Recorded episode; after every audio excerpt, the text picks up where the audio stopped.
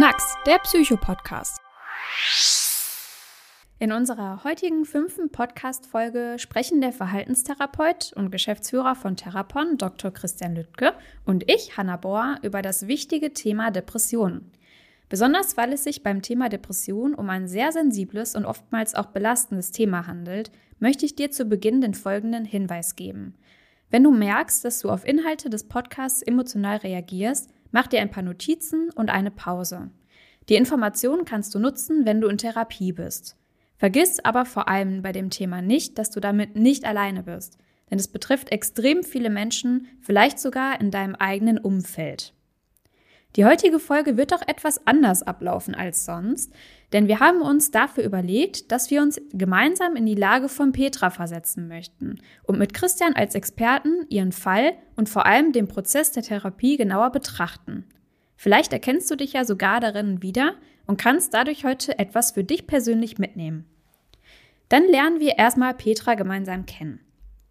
Petra ist 40 Jahre alt und hatte schon als Kind ein schwieriges inneres Verhältnis zu ihren Gefühlen. Das kommt aus ihrer Erinnerung heraus daher, dass ihre Eltern schon früh für sie bestimmt haben, welche Gefühle sie in welcher Situation wahrnehmen sollte. Ein ganz gutes Beispiel war an ihrem sechsten Geburtstag. Als sich Petra nicht wie von ihren Eltern erwartet über den Geburtstagskuchen gefreut hat, entgegneten diese, dass sie sich ja so angestrengt hätten und sich Petra nicht vernünftig darüber freuen würde. Petra hatte dadurch schon früh Schuldgefühle und Angst, schlecht oder undankbar zu sein. Sie erlebte ihre eigenen Gefühle also schnell als belastend und versuchte durch eine geschärfte Wahrnehmung immer stärker auf die Gefühle ihrer Eltern einzugehen. Sie übernahm deren Wertesystem und verlor dabei als Bewältigungsstrategie immer mehr ihre eigenen Gefühle aus den Augen. Verschiedene Impulse wie Aggression, die in Situationen teilweise völlig normal sind, unterdrückte Petra dabei vollständig. Heute ist Petra erwachsen und bemerkt häufig ein Gefühl von Leere oder hat auch Probleme dabei, ihre eigenen Gefühle auszudrücken. Auch treten immer häufiger aggressive Impulse durch dessen Unterdrückung in den letzten Jahren auf. Peter macht das immer häufiger selbst Angst. Der Vorgang, den du gerade gehört hast, wird auch als Unterdrückung der emotionalen Autonomie beschrieben.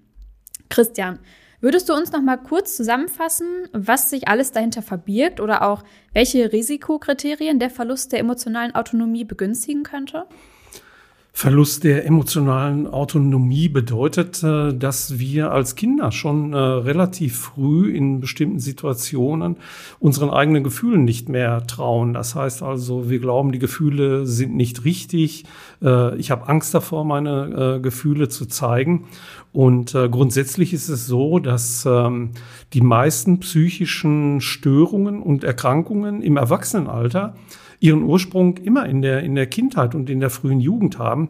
Von daher ist das ein sehr gutes Beispiel, so wie du das auch gerade ähm, vorgestellt hast. Unterdrückung der emotionalen Autonomie beschreibt einen Prozess, der beginnt äh, tatsächlich in der Familiensituation, eben oft in unserer Ursprungssituation, mhm. wo ich mich als Kind einfach nicht äh, unbeschwert freuen kann, egal ärgern, wütend sein darf, sondern äh, die Eltern bestimmen im Grunde genommen für mich, was schön ist, äh, worüber man sich freuen darf und so weiter. Und in dem Moment wo ich als Kind eigene Gefühle zeige, wird das dann unterdrückt, dass äh, die Mutter dann sagt, jetzt ist Mama aber traurig, äh, wenn du so und so reagierst ähm, oder das mag ich nicht. Das heißt also, das Kind bekommt immer mehr Zweifel ähm, an der Richtigkeit der eigenen Gefühle und ähm, dadurch entsteht eben dieses Gefühl, so wie du das auch bei Petra beschrieben hast, äh, dass eben Schuldgefühle entstehen können. Es kann ein Gefühl von Scham äh, entstehen. Ich bin irgendwie nicht äh, richtig. Ähm, oder dass sich das Gefühl verfestigen kann. Irgendwie bin ich ein undankbares Kind. Äh, ich mache irgendwie nichts richtig. Und als Kinder entwickeln wir dann schon relativ früh Bewältigungsstrategien die du ja auch gerade genannt hast. Und die Bewältigungsstrategie ist, dass ich immer mehr weggehe von mir und äh, ich nehme immer mehr wahr, was ist eigentlich mit den Eltern, was ist mit dem Familiensystem, äh, was ist dort wichtig. Äh, und ich übernehme das äh, Wertesystem der Eltern mehr und mehr und ich verzichte äh, im Laufe der Zeit immer mehr auf meine eigenen äh, Gefühle, was dann dazu führt, ähm, dass es gibt viele Kinder, die dann, ich sag mal so, dieser klassische Witzbold werden, die sind unfassbar witzig witzig, die sind in der Lage, Menschen, ihre Freunde gut zu unterhalten, weil sie genau wissen, äh, was den anderen Freude macht. Aber dahinter verbergen sich äh, oft zutiefst traurige Mädchen und äh, Jungs. Und die Probleme im Erwachsenenalter hast du ja auch schon äh, benannt. Das heißt also, dass dann eben dieses Gefühl von Leere entsteht oder Angst, ähm, wo man vorher im Grunde genommen gar keine Angst hatte. Mhm. Äh, aber auch äh, psychosomatische Symptome sind dann eine häufige Folge. Das heißt also, der Körper reagiert durch Schmerzsymptome. Das sind häufig ganz diffuse Schmerzen. Äh, es kann permanent diese Migräne sein, es kann dieser Spannungskopfschmerz sein. Es kann aber auch dieses Reizdarmsyndrom sein, äh, was äh, Patientinnen und Patienten oft über Jahre begleitet. Ähm, und ähm, sie gehen natürlich dann, was richtig ist, immer zur Hausärztin oder zum Hausarzt. Man muss das immer äh, schulmedizinisch abklären. Äh, aber ganz schnell ist man dann eben in dem Bereich der psychosomatischen, psychogenen, das heißt also seelisch verursachten Befindlichkeiten. Und dann schließt sich dieser Kreislauf und diese Probleme im Erwachsenenalter eben von Schmerzen bis äh, Verlust der Lebensfreude, ähm, die haben tatsächlich ihren Ursprung in der, der Kindheit. Und das beschreibt den Prozess der Unterdrückung der eigenen emotionalen Autonomie. Okay, vielen Dank erstmal. Nochmal zurück zu Petra. Petra weiß also, dass sie ein Problem mit der Regulation ihrer Stimmung und der Emotionen hat. Dass sie zum Beispiel häufig an Schlaflosigkeit leidet und ein Gefühl von Wertlosigkeit empfindet. Was Petra aber noch nicht weiß, ist, dass sie an Depressionen leidet. Das liegt vor allem daran, dass die Symptome von Depressionen unfassbar vielseitig sind. Kannst du uns da ein paar Symptome aufzählen? Ja, die wichtigsten äh, äh, Symptome, äh, um eine äh, Depression zu diagnostizieren, äh, beginnen erstmal tatsächlich mit einer depressiven Verstimmung, ähm, die manchmal nur eine kurze äh, Dauer hat. wir erholen uns dann wieder, aber hält diese Situation an, dann führt das Ganze dazu, dass wir ein vermindertes Interesse daran haben, an fast allen Aktivitäten. Ähm, das heißt, man hat überhaupt gar keine Lust mehr, seine Freundinnen, Freunde zu treffen ähm, man würde auch sagen, es ist so dieses klassische Morgentief. Ähm, ein sehr dramatisches Symptom bei der Entwicklung von Depressionen, ähm, hat immer etwas mit unserem Gewicht zu tun. Ähm, es gibt Patientinnen und Patienten, die verlieren ganz dramatisch an Gewicht, nehmen also sehr schnell ab, oder es geht in die, in die andere Richtung, dass sie ganz massiv äh, zunehmen. Beides, wenn es also Störungen im Essverhalten gibt, äh, ist es auch ein, ein wichtiges Indiz äh, bei der Entwicklung von äh, Verstimmungen. Dann die von dir angesprochene Schlaflosigkeit ist ein mhm. ganz wichtiges äh, Kriterium. Ähm, und von einer Schlafstörung sprechen wir dann, wenn ein Mensch über einen Zeitraum von deutlich länger als vier Monate weniger als sechs Stunden pro Nacht schläft. Wir haben alle mal Phasen, ähm, wo wir uns verändern, frisch verliebt, frisch getrennt, neuen Job, äh, umgezogen, dann rennen wir rum wie die Klingel im Pisspot, können nicht schlafen. Alles, was bis zu vier Monaten passiert, ist normal. Aber wenn ich ähm, deutlich länger als vier Monate äh, nicht richtig schlafen kann, äh, kann das auch ein Hinweis sein für die Depression. Äh, weiterhin ähm, gibt es diese psychomotorische Unruhe. Das heißt also, ich habe das Gefühl, permanent irgendwie innerlich unruhig zu sein. Ich kann gar nicht mehr äh, abschalten. Ähm, oder ich bin total müde, schon morgens nach dem Aufstehen. Ich habe gar nicht das Gefühl, ausgeruht zu sein. Ähm, ich habe irgendwie keine Energie, weder körperlich, aber auch mental fehlt mir jede Energie. Und äh, das kann sich dann weiter steigern, dass ich am Ende das Gefühl habe, im Grunde genommen völlig wertlos zu sein, gar nicht richtig dazuzugehören ähm, oder permanent Schuldgefühle äh, zu haben für alles, was um mich herum äh, passiert. Und äh, am Ende kann das dann darin münden, dass wir gar nicht mehr richtig klar denken können. Ich kann im Grunde genommen keinen klaren Gedanken mehr fassen. Ich kann mich nicht mehr konzentrieren. Und bei Depressionen äh, gibt es eben dann tatsächlich auch solche Erinnerungslücken äh, im Alltag. Äh, und manchmal gehen die dann auch äh, so weit, dass es Erinnerungslücken die eigene Biografie betreffend sein kann. Ähm, so ein Beispiel, wenn du sagst, Mensch, äh, fragst jemanden, was, was äh, hast du den letzten Monat gemacht? Ja, äh, ich war im Urlaub. Ja, wie war's denn? Ja, schön. Wo warst du denn? Ja, am Strand. Das war's. Und ähnlich, äh, da kommen also keine Details, was man gemacht hat, und ähnlich ist es auch bei Menschen, die eine Depression entwickeln. Die haben dann häufig kein gutes autobiografisches Gedächtnis. Ähm, die sagen, ja, irgendwie, ja, da bin ich zur Schule gegangen, ja, dann habe ich irgendwie eine Ausbildung gemacht oder studiert. Das war's. Also es wird sehr stark reduziert und es gibt ganz große Erinnerungslücken. Mhm. Und ähm, das letzte und eines der, der ähm, wichtigsten Symptome bei der Entwicklung einer Depression sind immer wiederkehrende Gedanken an den Tod oder sogar äh, Suizidfantasien. Mhm. Solltest du solche Gedanken haben, kannst du dich jederzeit an die bundesweite Notrufnummer unter der 0800 dreimal die 1 0 dreimal die 1 wenden. Dort wird dir weitergeholfen. Bei einigen der aufgezählten Symptome für Depression erkennt sich Petra tatsächlich also wieder. Obwohl sie sich zwar noch nicht sicher und auch nicht sehr wohl mit ihrer Entscheidung fühlt, entschließt sie sich, sich professionelle Hilfe bei Dr. Christian Lüttke zu holen. Wie können sich denn unsere Zuhörer jetzt den Ablauf einer Therapie bei Depressionen vorstellen? Der Ablauf einer Therapie ist äh, immer sehr strukturiert. Äh, das heißt also, beginnt damit, dass man die Patientin oder den Patienten zunächst erstmal kennenlernt. Mhm. Ähm, und äh, bei diesem Kennenlernen ist es ganz wichtig eben, dass man äh, so ein Gefühl der inneren Sympathie äh, füreinander äh, entwickelt, was ich ganz, ganz wichtig finde, weil man äh, spricht über sehr persönliche, teilweise über sehr intime äh, Ereignisse, Erlebnisse im, im Leben. Und deshalb finde ich es wichtig, dass man wirklich in einem geschützten Raum ist, dass man sich sicher fühlt und dass der Mensch, der mir gegenüber sitzt, dass der mir äh, innerlich sympathisch ist. Also ich würde da äh, jedem Menschen empfehlen, immer auch auf das eigene Bauchgefühl zu achten, wenn ich mich in äh, therapeutische Hilfe begebe. Neben der fachlichen Qualifikation geht es aber erstmal darum, dass man sich gegenseitig sympathisch ist, äh, um sich dann auf einen solchen therapeutischen äh, Prozess einzulassen. Und die erste Phase in einer Therapie, die bezeichnen wir so als das Aufschließen der Patientin oder das Aufschließen des Patienten. Was ist mit Aufschließen gemeint? Aufschließen des Patienten bedeutet, äh, dass ich erstmal Einblicke bekomme zu den Ressourcen, zu den Kraftquellen.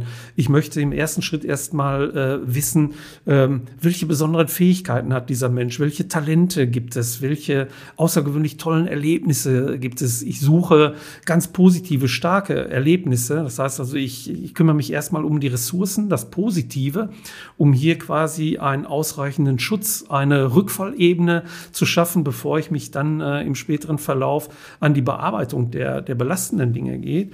Das heißt also, ähm, Aufschließen des Patienten hat äh, äh, immer zum Ziel, eigene Stärken zu erkennen. Was sind quasi meine Tankstellen im Leben? Wo schalte ich ab? Wo sammle ich meine Kräfte?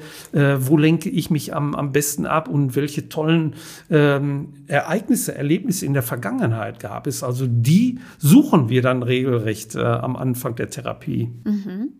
Was können denn Ursachen von Depressionen sein? Die Ursachen von Depressionen äh, sind in aller Regel sehr negative Bindungserfahrungen oder gestörte Beziehungserfahrungen.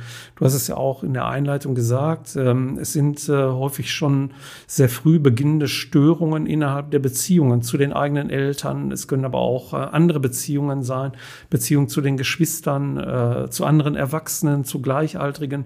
Die häufigste Ursache für Depressionen sind also sehr negative oder gestörte Bindungserfahrungen oder äh, Beziehungserfahrungen. Und äh, das bedeutet, ähm, dass äh, die Ursachen der Depression zunächst in aller Regel immer in der Vergangenheit zu suchen sind. Was hat es denn mit der Ressourcenmatrix auf sich? Die Ressourcenmatrix, äh, die spielt äh, im äh, späteren Verlauf der Therapie eine, eine wichtige Rolle. Ressourcenmatrix bedeutet, dass ich in der ersten Phase der Therapie eben diese persönlichen Stärken suche, die Talente, was kann dieser Mensch besonders gut. Und zur Ressourcenmatrix, da gehören eben erstmal sehr positive Beziehungen. Jeder Mensch hat auch in irgendeiner Art positive Beziehungserfahrung gemacht, ob in der Schule, im freundschaftlichen Umfeld. Ähm, das heißt also, wir machen dort durchaus die Erfahrung, irgendwie geborgen zu sein, äh, angebunden zu sein, vielleicht sogar geliebt äh, zu werden, was natürlich das Schönste wäre. Äh, zur Ressourcenmatrix gehört aber auch, ähm, ja, den Selbstwert zu erkennen, äh, dass ich wertvoll bin, dass ich ähm, Erfahrungen mache von Kompetenz. Ich kann etwas. Man nennt das so Selbstwirksamkeit. Guck mal, Hanna, das habe ich hier gemacht, das habe ich selber gemalt oder das habe ich extra für dich gebastelt. Ähm, oder dieses Gefühl stellt sich auch ein, wenn wir gemeinsam diesen Podcast machen. Mhm. Freue ich mich immer hinterher und sage, das haben wir beide ganz alleine gemacht. Äh, das ist ein sehr schönes Gefühl und ähm, zu dieser Ressourcenmatrix gehört dann auch das Erleben, ähm, dass es irgendwie sinnvoll ist, ähm, das Leben. Ähm, ich spreche meine Patientinnen und Patienten dann äh, sehr gerne an, auch auf spirituelle Erfahrungen und erlebe da immer ganz unterschiedliche Reaktionen, weil Spiritualität nichts mit Esoterik oder so zu tun hat. Ähm, und äh, ähm, ein anderes äh, Wort für spirituelle Erfahrungen äh, sind Naturerlebnisse. Ähm, das heißt also, wenn ich dann einen Menschen frage, Mensch, hast du mal ein, ein schönes Naturerlebnis gehabt? Äh, und dann kriege ich ganz viele Schilderungen und sage, ja, boah, wir haben einen Ausflug gemacht, äh, wir waren irgendwie, haben gezeltet und dann nachts bin ich aus dem Zelt und dieser Sternenhimmel, den ich da gesehen habe, den habe ich noch nie vorher so gesehen. Ich hatte das Gefühl, ich könnte die Sterne greifen. Ich hatte dieses Gefühl, ich bin ein Teil des Ganzen. Äh, das sind spirituelle Erfahrungen, also immer Naturerlebnisse, dieser Sonnenuntergang, äh, dieses schöne Wasser oder wie auch immer, also draußen in der Natur zu sein. Alles das ähm, gehört zu den Ressourcen, aber auch äh, Aktivitäten wie Kunst, sich an Kunst zu erfreuen oder an Musik, egal welcher Richtung. Mhm. Ähm, und dann natürlich so im eigenen Leben darauf zu schauen, Mensch, wo gab es vielleicht irgendwelche Highlights? Was ist mir gut gelungen? Und mag es noch so klein sein? Ähm, oft reicht mir eine einzige Sekunde, äh, es gibt ein sehr schönes Wort, der Grönemeyer hat das in einem seiner Lieder benutzt, dieses Sekundenglück. Äh, mir reicht also eine einzige Sekunde, wo ein Mensch das Gefühl hatte, boah, das war so ein unglaublicher Augenblick. Diese eine Sekunde ist ja auch im Körper gespeichert und die kann ich nutzen, um dann später Depressionen zu behandeln. Mhm. Was ist mit der Mobilisierung gemeint, bei der man äh, oder von der man bei der Therapie spricht? Die Mobilisierung äh, ist quasi schon der, der letzte Teil äh, in der Therapie. Mhm. Äh, zuvor gibt es noch eine Phase, die wir Identitätsbildung nennen in der Therapie. Denn ähm, äh, bei der Depression geht es ja um diesen Verlust oder die Unterdrückung der eigenen emotionalen Autonomie. Das heißt, ähm, wenn wir uns mit, der, ähm, mit den Ursachen der Depression beschäftigen, dann sind wir immer in der, in der Vergangenheit. Und äh, äh, da gibt es diese Stimmen der Vergangenheit. Es gilt, diese Stimmen der Vergangenheit Lügen zu strafen. Und diese Stimmen der Vergangenheit, die haben wir alle gehört irgendwie. Das sind so diese klassischen Elternbotschaften. Sitz dich so da, trödel nicht rum, sei nicht so laut, was sollen die Nachbarn denken, komme nicht mit dem Kind nach Hause. Und ähm, da habe ich in den letzten Jahren wirklich krasse, krasse Beispiele immer wieder gehört wenn, wenn eine äh, Mutter 32 Jahre alt, eine Ärztin sagt zu ihrer neunjährigen Tochter in meinem Beisein, wenn du nicht wärst, dann wäre mein Leben perfekt. Äh, oder mhm. ein 35-jähriger junger Mann mit Depressionen, ähm, der hat von seiner Mutter dann immer den Satz gehört, äh, wenn ich gewusst hätte, wie du wirst, dann hätte ich dich abgetrieben. Äh, oder ein anderer Vater, der seinem Kind sagt, du bist der letzte Dreck, du bist es nicht wert, mein Kind zu sein. Wir kennen solche Sätze oder in anderer Art und Weise Sätze so wie guck mal deine Schwester, guck mal deinen Bruder äh, oder bleib bei deinen Leisten. Das heißt also, ich werde permanent entwertet, äh, mir wird nicht zugetraut äh, und darin liegt dann eben diese Störung in der, in der Beziehung ähm, und diese Stimmen, der Vergangenheit, die muss man dann äh, Lügen strafen. Und das bedeutet in der Therapie auch ein ganzes Stück Trauerarbeit, weil das sind ja Menschen, die wir sehr lieben, die uns sehr nahestehen. Wir denken, wie kann meine Mutter oder mein Vater solche Dinge zu mir sagen, ähm, die mir dieses Gefühl von, von Schuld vermitteln. Ähm, und ähm, Identitätsbildung bedeutet, dass ich also meine eigenen Gefühle wiederentdecke, dass ich Vertrauen habe in meine Gefühle, eine eigene neue äh, emotionale Identität dann entwickle. Und diese ähm, Entdeckung der eigenen ähm, Identität, die muss dann mobilisiert werden. Mobilisierung, um auf deine Frage zurückzukommen, mhm. bedeutet dann äh, motiviert zu sein. Ich probiere mich einfach mal so aus. Ich zeige das einfach mal. Ähm, ich darf auch zeigen, wenn ich traurig bin. Ich darf zeigen, wenn ich äh, wütend bin. Ähm, oder wenn ich mich äh, über etwas freue oder jemandem ein Kompliment zu machen. Also es geht um alle Gefühle und ähm, die, die Therapie ähm, äh, besteht eben darin, äh, Vertrauen in die eigenen Gefühle zu bekommen, diese Gefühle überall und jederzeit dann äh, ausdrücken zu können. Nur so ist letztendlich dann äh, eine, eine Heilung äh, möglich. Vielleicht noch eine Anmerkung bei dem Thema Depressionen. Ähm, die verläuft in vielen Bereichen bei Männern und Frauen ganz unterschiedlich. Ähm, auch Kinder können schon äh, depressiv äh, sein. Es gibt aber nicht so diagnostische Standards. Da sieht man das dann eher an Verhaltensänderungen. Also wenn ein Kind verstummt, es redet gar nicht mehr. Oder ein Kind beginnt äh, vielleicht sehr aggressiv zu werden, Tiere zu quälen, andere Kinder zu beißen oder sich selber zu verletzen, zu ritzen oder sich mit heißem Wasser zu übergießen. Das sind oft schon Hinweise für eine solche depressive Entwicklung. Aber ähm, bei, bei Frauen und Männern verlaufen äh, Depressionen häufig ganz unterschiedlich. Das heißt also, wenn Frauen ihre emotionale Autonomie verlieren, dann werden Frauen sehr still und leise. Frauen ziehen sich tatsächlich nach innen zurück, sie werden ganz ruhig, sie werden ganz still während bei Männern der Verlust der äh, emotionalen Autonomie eher nach außen geht. Männer machen dann alles exzessiv.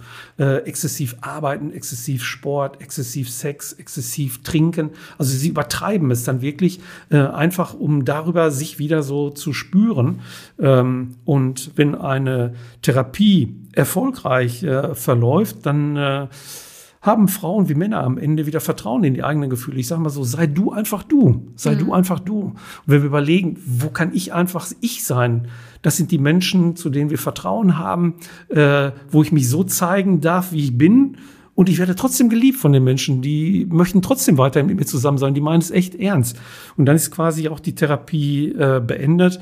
Am Ende gibt es dann immer noch sowas wie Hausarbeiten oder Hausaufgaben. Äh, einfach auszuprobieren, äh, den Mut zu haben, neue Dinge zu machen, selber sich weiter zu verändern. Und, und das kann ich nicht oft genug betonen, äh, Sport und Bewegung spielen eine ganz wichtige Rolle. Äh, das gilt äh, nicht nur in der Behandlung von Depressionen, sondern im Grunde bei allen Erkrankungen, auch psychischen Störungen, weil Bewegung und Sport dazu führt, äh, auf der einen Seite Spannungen abzubauen, wieder mit dem eigenen Körper in Kontakt zu kommen und äh, Sport äh, zeigt gerade eine neue medizinische Studie, äh, kann sogar heilsam sein, wenn wir viermal 40 Minuten pro Woche trainieren. Klingt jetzt erstmal sehr viel, äh, ist aber ganz gut machbar. Mhm. Dann ist Sport äh, und Bewegung wirklich heilsam. Okay. Gibt es denn in dem Fachbereich gute und schlechte Therapeuten?